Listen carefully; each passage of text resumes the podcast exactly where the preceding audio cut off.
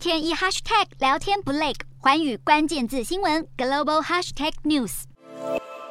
全球油价飙涨，不过马来西亚政府祭出燃料补贴，有助减轻家庭负担。有经济学家认为，马来西亚通膨在今年下半年可能加速攀升，但燃料补贴政策能够减少冲击，家庭支出将会是今年马来西亚经济成长的主要动力。不过，国际石油价格在连跌两天后反弹，主要原因是油价吃紧的状况大于对全球经济放缓的疑虑。八月交割的西德州原油期货价上涨四点二美元，或百分之四点三，收在每桶一百零二点七三美元。九月交割的布兰特原油期货价上涨三点九六美元，或百分之三点九，收在每桶一百零四点六五美元。中国考虑人民币一点五兆元的刺激措施，也可能提振石油需求。甚至有专家指出，需求强劲可能会让油价飙高到每桶一百四十美元。石油分析师表示，虽然本周可能会看见油价下跌，但在假期需求强劲的情况下，跌幅可能很快就会消退。